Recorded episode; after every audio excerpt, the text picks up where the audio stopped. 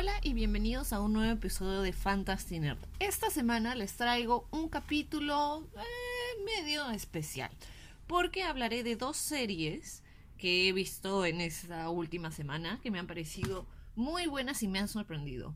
Una sí sabía que estaba en preproducción y la otra no tenía ni idea. Una está basada en un cómic y una es contenido totalmente original. Empecemos con la que he visto completa, que se llama Wu Assassins. Hace ya algún tiempo hablé de Wu Assassins y quienes iban a participar en esta serie. Es una serie original de Netflix, de acción totalmente y artes marciales junto con el género de fantasía. Algunos de los actores que participan en esta serie son Iko Uwais, que si ustedes, tú, ellos, son fanáticos totalmente del cine de acción internacional, digamos, no hollywoodense, van a conocer a Iko Uwais, si no es por su nombre, es por su trabajo. En la saga The Raid, en The Night Comes for Us, y la que he visto, porque todavía no veo The Raid, eh, Headshot. Lo que ha hecho Iko Wise y bueno, otro grupo de actores de artes marciales, stunt workers y todo eso es la meca del cine de acción en Indonesia. Estas películas, por ejemplo, The Night Comes for Us, está en Netflix, es también una película indonesia. todos los actores son de por ahí o de ahí. Pero son muy, muy, muy, muy buenas en el trabajo de cámara y de acción. El tipo de artes marciales, tanto eh, chinos como artes marciales íntegramente indonesios, son bastante comunes en estas películas. Son unas películas de acción que es como... La narrativa no es tan interesante, sino es más más o menos una excusa para lo que pasa con la acción. Es mucho el trabajo de combate cuerpo a cuerpo y sobre todo lo que me dijo un amigo es que tienen mucho, les gusta mucho el trabajo de acción con machetes y cuchillos. ¿Ya? Por ejemplo, en eh, John Wick para Bellum, antes de que el personaje de Ken Reeves, John Wick, pelee contra el personaje de Mark Dacascos. Pelea contra dos hombres que son un poco más bajitos. Y la cosa es que sobreviven. Es una de esas cosas que no vemos usualmente en las películas John Wick. Y estos dos actores son actores que también han trabajado con Iko Wise y toda la gente en The Raid y estas otras películas. Entonces, saben que en Indonesia y este grupo de actores tienes actores de acción a un nivel sumamente alto. Mm. Por, eh, les comento que The Night Comes for Us y Headshot lo pueden encontrar en Netflix Latinoamérica. Por si les gusta la acción y quieren ver más de eso. Otro eh, dato bastante curioso para mí es que en The Night Comes for Us tienes a Ego Wise como el enemigo, creo, como el malo. Y el protagonista de The Night Comes For Us está en la serie Warrior. Esto ya lo comenté en el mismo episodio de Warrior, que es el episodio 9, uno de los episodios de la temporada pasada, pueden escucharlo, que también es una serie, es una serie, bueno, basada en los textos de Bruce Lee y es también una serie de acción, pero es eh, en un contexto mucho más histórico. Lo que tiene Wu Assassins, que la diferencia, es que mezclas el género de artes marciales, el género de acción y el género de fantasía. La historia se centra en el personaje de Iko Wise, que es Kai Jin, que es el elegido para ser el Wu Assassin. Entonces, lo que hace esta serie, lo que hace esta primera temporada, es construirte toda la mitología del mundo donde se vive, de este mundo, ¿no?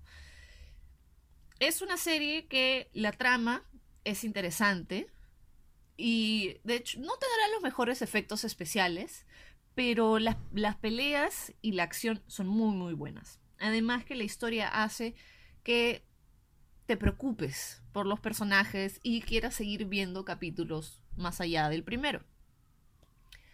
Bueno, ya les comenté que tenemos a Iko Wise como Kaijin, el personaje principal. Y el personaje de Iko Wise tiene tres amigos desde la chiquititud, desde que era niño.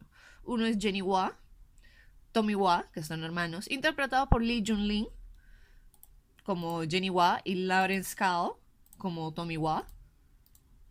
Ah, Lee Jun-lin puede que la conozcan porque ha salido en Cuántico, en El Exorcista y en Blind Spot. A Lawrence Kao puede que lo conozcan porque ha salido en The Originals y The Purge, que son, bueno, no sé qué hizo en The Originals, porque no veo la serie. Y The Purge, que es una película de acción, violencia. No sé cómo podría ponerla. Bueno, en fin. Eh, y de ahí tienes al otro amigo que es Lu Jing Li, que es interpretado por Louis Tan. Ustedes probablemente, si es que son fans de Marvel, vieron en algún momento o trataron de ver Iron Fist. Por lo menos la primera temporada. Si se quedaron viendo hasta el capítulo 8, aparece Louis Tan como un enemigo pues del Iron Fist. Y eh, algo más interesante es que Louis Tan estuvo casi, casi ahí de tener el papel del Iron Fist. Pero los productores decidieron ir con un Iron Fist soso. Así que bueno. Louis también lo hemos visto, si es que les gustan otra vez, si es que les gustan las series de acción. También ha aparecido en la última, en las dos últimas temporadas de Into the Badlands, que es una serie que mezcla la acción, las artes marciales y el género post-apocalíptico y un poco de fantasía. Que también es una gran serie y pronto haré un episodio sobre eso.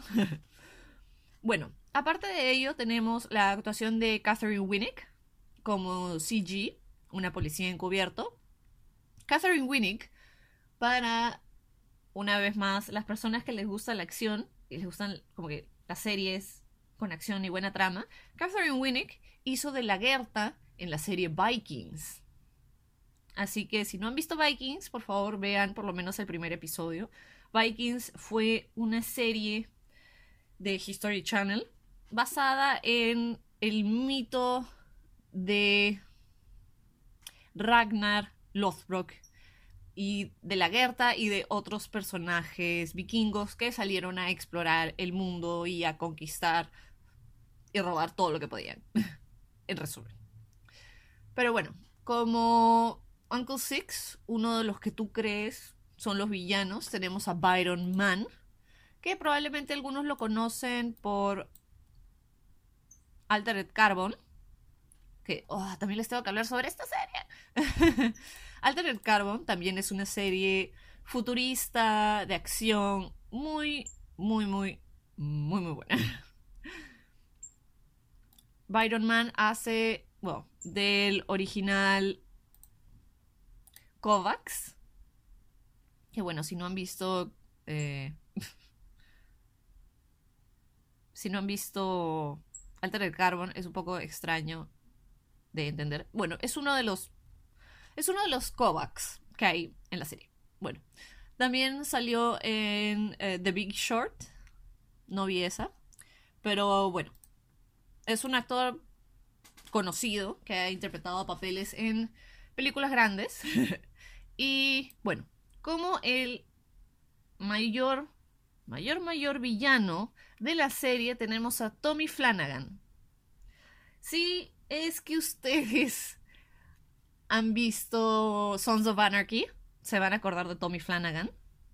También salió en Guardianes de la Galaxia en la 2.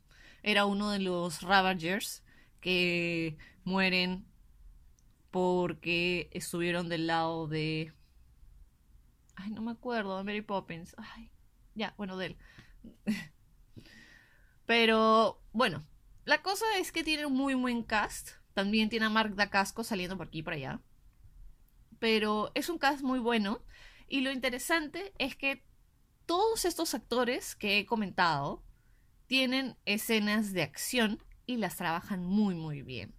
Catherine Winnick, bueno, más que nada era conocida por Vikings, que de hecho las escenas de acción de Vikings son muy distintas a las escenas de acción y artes marciales de Wu Assassins. Pero en resumen, Wu Assassins es una serie que no es no es Daredevil en calidad, pero en acción y en todo lo demás es ahí ahí con, con lo mejor de Daredevil las escenas de acción, las distintas escenas de acción. Es como fácil, no sé si tan sangriento como John Wick, pero si les gusta la acción, si les gusta las historias complejas y si les gusta sobre todo creo el hecho de ah, yo creo que va a pasar esto. Ah, oh, no pasó eso. Eso es eso es algo que pasa varias veces en la serie. Yo ciertamente creía, ah, este es el malo y esto va a pasar así, esto va a pasar así. Y no. Y eso es lo interesante, que cada personaje sigue siendo un poco más complejo de lo que nos lo pintan en un primer momento. Eso es bien, bien chévere. Y bueno, sobre todo es acción de lo mejorcito. Wu Assassins la pueden encontrar en Netflix. Sí está en Netflix Latinoamérica, ya he chequeado. Y creo que es importante que la vean con subtítulos porque hay... Eh, el idioma que se habla es, bueno, es en inglés, pero tienes frases en chino y tienes frases en indonesia, ¿no? Hay que... Una cosa que me pareció súper chévere es que el personaje, personaje de Iko Wise es mitad chino, mitad indonesia. Y otra de las cosas que me gustó bastante es que no te dicen la historia de cada personaje ahí cuando te presentan al personaje. Es un poco más complejo que eso y hay un poco más de historia detrás de. Cosa que si es que se renueva la serie para una segunda temporada, va a ser también algo bastante interesante de explorar. Y bueno, sí te abre la posibilidad a una segunda temporada. Es un cast muy bueno, es una serie de acción bastante buena, sobre todo si quieren chilear o quieren ver algo. Y la recomiendo, la recomiendo mucho. Realmente espero que la confirmen para una segunda temporada y seguir explorando la historia, el mito y a los personajes, porque creo que es algo que se puede trabajar muy muy interesante. A ver, eh, para decirles quién escribió la serie. Los creadores fueron Tony Kranz y John Wirth, que ahorita les digo que han hecho. John Wirth ha sido, a ver, ha sido productor y escritor conocido por Terminator, la saga de Sarah Connor. Temple de acero, que no sé qué es esto. Remington Steel. es productor de, Who Assassins. Hell on Wheels. También, no sé si les gusta. Ah, ah, ah. Estoy viendo qué más. Bueno, no sé, nunca he visto esas series. Pero bueno. La serie de Sarah Connor, esa. y Tony Kranz. Que hace también de productor en Woo Assassins. Ah, y también fue productor de la serie de Drácula. Ah, esa serie era buenaza. Ya les contaré sobre esa serie. Me olvidé de esa serie por completo. Eh, bueno, eso es básicamente... Hmm. Lo que comenta Wikipedia sobre lo que las reseñas que ha recibido la primera temporada, que han sido más que nada positivas, han dicho que lo mejor de la serie ha sido la coreografía de pelea y el trabajo del cast, en particular Wise, Mann, Winnick y Tan. Porque realmente, o sea, trata de mezclar eh, momentos bastante, no dramáticos, pero momentos que tienen bastante impacto emocional. Esperemos que haya una segunda temporada porque creo que es, es algo, es, es una muy buena base para seguir explorando el mundo que han creado.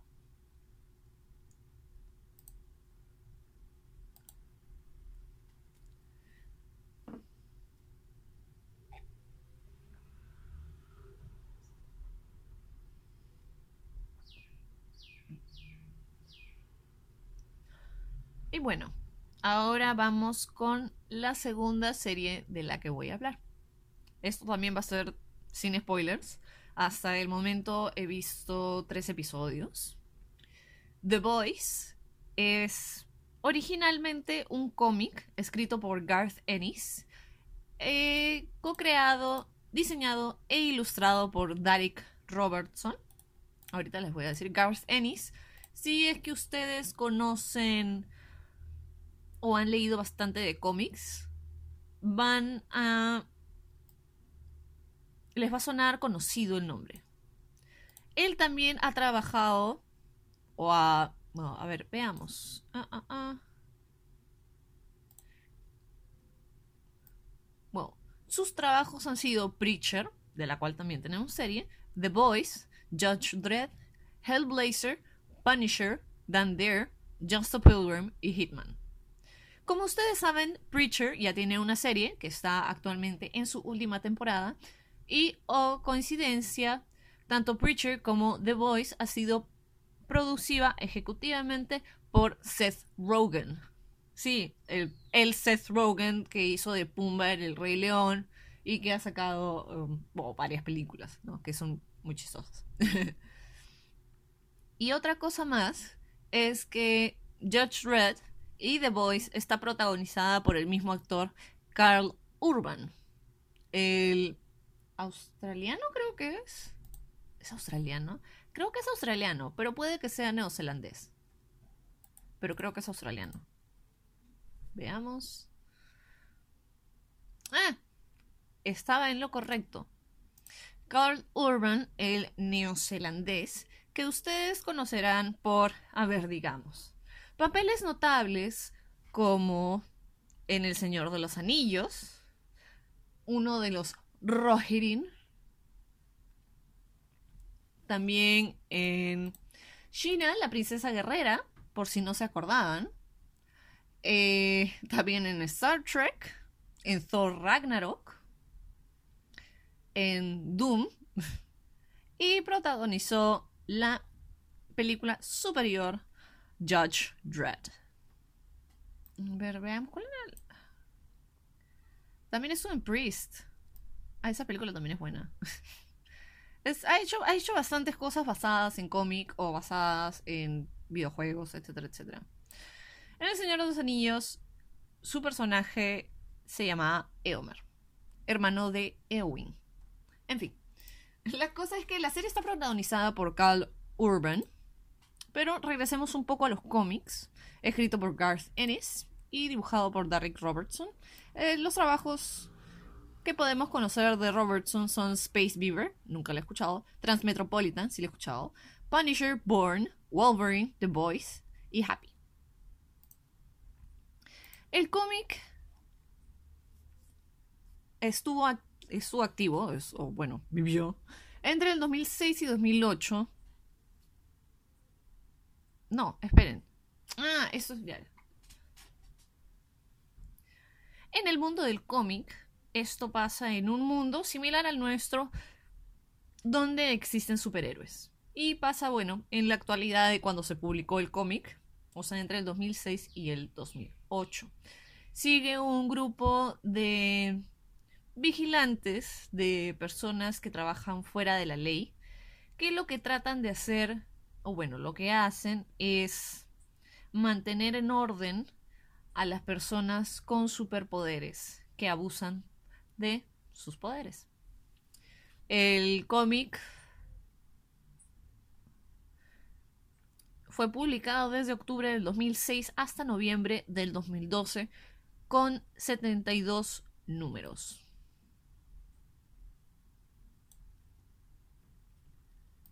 Ahora pasemos a la serie. La serie es de Amazon. Si es que ustedes tienen Amazon Prime o una de esas cosas, la pueden ver. Es muy buena. Como les dije, voy en el tercer capítulo. Y bueno, antes, para decirles qué tan buena es, antes de que la serie saliera al público en general, Amazon decidió darle luz verde a una segunda temporada. Es, es así de buena, es así de buena. La cosa es que en este mundo, donde también hay superhéroes y personas con superpoderes, hay también muchísima, muchísima corrupción y no necesariamente los superhéroes o las personas con superpoderes son personas buenas, incluso los que son marketeados como superhéroes.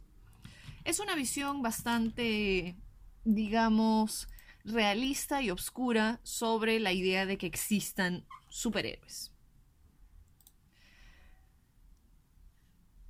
Hay en este mundo una corporación que se dedica a marketear y no entrenar, sino mm, se encarga de marketear, de alquilar y de contratar superhéroes. Y es toda esta movida publicitaria de, de como digo, marquetera, visión de negocios sobre los superhéroes como tales. Y como eso, los superhéroes que llegan a cierto nivel de poder, tanto económico como de influencias, eh, caen, o bueno, son corruptos, básicamente. Entonces, o lo que pasa, lo que le pasa, lo que ellos hacen, está fuera de la ley. ¿no? Entonces pueden hacer un montón de cosas, pueden abusar de su poder y no va a pasar nada. Es entonces donde tenemos este grupo de vigilantes o como que personas que trabajan fuera de la ley para mantener el orden o como que enseñarles una lección a estas personas con superhéroes que abusan de su poder. Es bastante gráfica, es bastante violenta, es bastante sangrienta. ¿no? Esto no es una serie que puedes ver con tus hermanos chicos. Esto es algo que si eres mayor de edad puedes ver, o si es como que no te traumatiza la sangre, puedes ver, porque es algo bien gráfico, tiene violencia, sangre, violencia sexual también aunque eso no es gráfico, es lo suficientemente gráfico para darte una idea de lo que, de lo que sucede. Trata temas como la individualización, la venganza, eh, la idea de que de la justicia, la justicia más allá de quienes deberían de impartir justicia, porque hay una corrupción que va más allá de eso. Lo que es la visión del público, el manejo de los medios eh, y trabajar fuera de la ley. Es lo caso. Como les digo, es súper chévere, es muy buena. Algunos de los actores los van a reconocer, como les dije, Carl, Urban, que es uno de los protagonistas. Y bueno, voy a comentarles sobre los demás que muchos no los conozco. A ver, tenemos a Carl Urban como Billy Butcher, que es uno de los protagonistas, a Jack Quaid, hijo de Dennis Quaid y Meg Ryan, los sweethearts de los 80s y 90s, como Huey Campbell, que seguimos a su personaje desde un principio, porque es el personaje el que es nuevo a todo este mundo de venganza contra los superhéroes. En los primeros 10 minutos, 5 minutos de la serie, o sea, entendemos qué es lo que mueve a su personaje a hacer o a cambiar su vida hacia lo que ha hecho. Luego tenemos a Anthony Starr como Homelander. Homelander es una especie de Superman con Capitán América. De la imagen hacia afuera. Porque lo demás, el personaje tiene, tiene varias capas de lo que estoy viendo hasta ahora y es muy perturbador. Algunos de ustedes van a conocer a Anthony Starr, como yo, por series como Banshee, que es una serie que fue desde el 2013 hasta el 2016. Muy buena serie, muy perturbadora, creo. Pero es, es una buena serie. Ah, y tiene como que dos spin-offs la misma serie. En fin. Eh, él también ha estado en American Gothic, que es al parecer una serie que trata de una familia que sospecha que uno de los miembros de su familia está trabajando con un asesino en serie.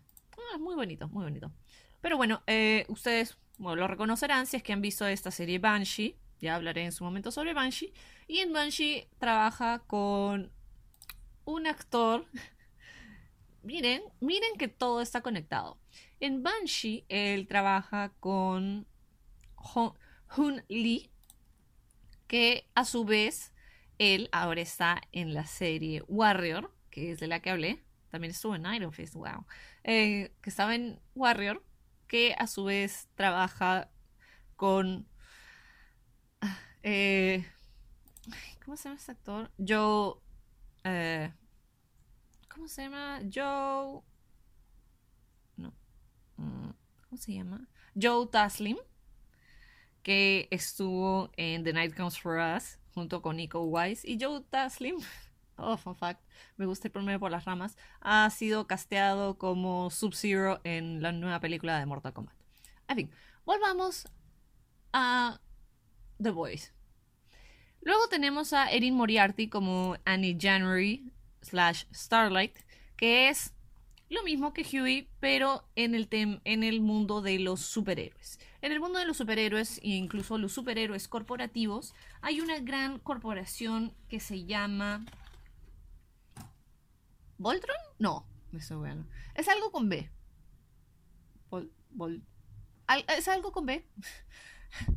no me acuerdo cómo se llama, pero es una corporación como que gigantesca, enorme, que se encarga de superhéroes. Y lo que hace es marketearte a los superhéroes, tipo, ah, esta es la mujer ruda, ah, este es el hombre rudo, ah, esta es la mujer que es como que, es como una niña, es súper inocente. Entonces te marketea las personalidades de cada, de cada superhéroe y te lo contrata tipo a se lo contrata a terceros. Es como que, como esas agencias de trabajo, pero de superhéroes, pero también se encargan, pero también estos superhéroes son como que eh, celebridades de Instagram. Una cosa así, es, es una mezcla bien, bien, bien pasurula. Pero bueno, el personaje de Starlight o Annie entra a este grupo élite de superhéroes que se llama The Seven, los siete, donde Homelander es el líder. Y rápidamente se da cuenta que no todo es lo que parece y es es o sea, es un personaje inocente que ha idealizado tanto la idea de ser un superhéroe, de hacer el bien y todo y llega a esta corporación y se da cuenta que las cosas no son como parecen. Y eso también es algo bastante importante, creo, de mostrar el otro lado, el otro punto de vista. Entonces tenemos un punto de vista nuevo en ambos mundos, por así decirlo. Es muy, muy chévere. Luego tenemos a Dominic McEligot como Queen Maeve, que es una especie de Wonder Woman de este, de este universo, porque obviamente siempre vamos a encontrar cosas parecidas si hablamos de superhéroes. Ella es conocida por haber estado en House of Cards y en Moon. No conozco las otras cosas que ha hecho. Ah, luego tenemos a Jesse T. Usher como A-Train, que es una especie. Es, eh, es el Flash de este lugar, ¿no? Pero cada personaje tiene su personalidad bastante distinguida, ¿no? Mientras Maeve está como que harta de esta vida y está como que ya. Eh, bueno, hay que hacer las cosas como son, porque en fin las cosas no van a cambiar. A-Train es ese personaje al que las consecuencias no importan realmente. Lo que él haya hecho, como, ah, ah, todo me, todo me resbala, no me importa nada. Otro de los superhéroes, otro de los siete. Queen Maeve también es otro de los siete. Luego tenemos a Las Alonso como Mother's Milk. Estos son los. hay un montón de sobrenombres. No tienes realmente como que nombres, nombres. Pero Mother's Milk, el personaje de las Alonso, también es un personaje de The Boys. Luego tenemos a Chase Crawford, que algunos o algunas lo reconocerán por haber sido, por haber estado en Gossip Girl, XOXO, Gossip Girl. Ya, como de haber sido el ex de Serena Van der Woodsen, o sea, de Blake Lively en la serie durante todos los años que funcionó la serie. Y de hecho he leído comentarios bastante positivos sobre su trabajo en, en, The Boys. Eh, su personaje es The Deep, que es básicamente como el Aquaman, pero como que blanco. es el Aquaman de la serie. Y ah, se van a dar cuenta cómo es, no les voy a arruinar como que nada de, de los primeros minutos o del primer capítulo. Luego tenemos a Tomer Capón, como Frenchy, otro de los The Boys, que Frenchy viene a ser el especialista en un montón de cosas. El actor, bueno, más que nada viene de cine europeo y es, es israelí. Ah, así que tiene como que películas totalmente internacionales que probablemente no hemos visto. Luego tenemos a Karen Fukuhara, que todavía no veo a su personaje, que es The Female. Y es un poco simple la... Es un, un poco simple cómo describen el personaje o el nombre del personaje, porque todos los, todos los personajes, menos Huey, del grupo de... ¿Cómo se llama esto? Eh, de The Boys, tiene un sobrenombre. Luego tenemos a Nathan Mitchell como Black Noir, que es otro de los Seven. Pero lo interesante de Black Noir es que no le ves la cara, está todo tapado y no habla nunca. Entonces no sabes quién está debajo de eso. No sé si en algún momento se va a sacar la máscara y vamos a ver al actor abajo, así que, quién sabe. Ah, de ahí tenemos a. Uh, el cast es enorme. Elizabeth Shue, que es Madeleine Sitwell, que es la cabeza de esta organización que maneja y tiene poder sobre los superhéroes, que es esta organización que siempre busca tener más dinero, más cosas, etcétera, etcétera. Y tapar las cagadas que hacen sus superhéroes. Entonces, en estos tres primeros capítulos, lo que vamos entendiendo es que estos superhéroes todo es corporativo. Lo que quiere la, la compañía no solo es tener a sus siete haciendo como que eh, relaciones de, prensa o como que tener ratings, merchandising, se habla mucho de merchandising, eso me hace acordar mucho a Marvel.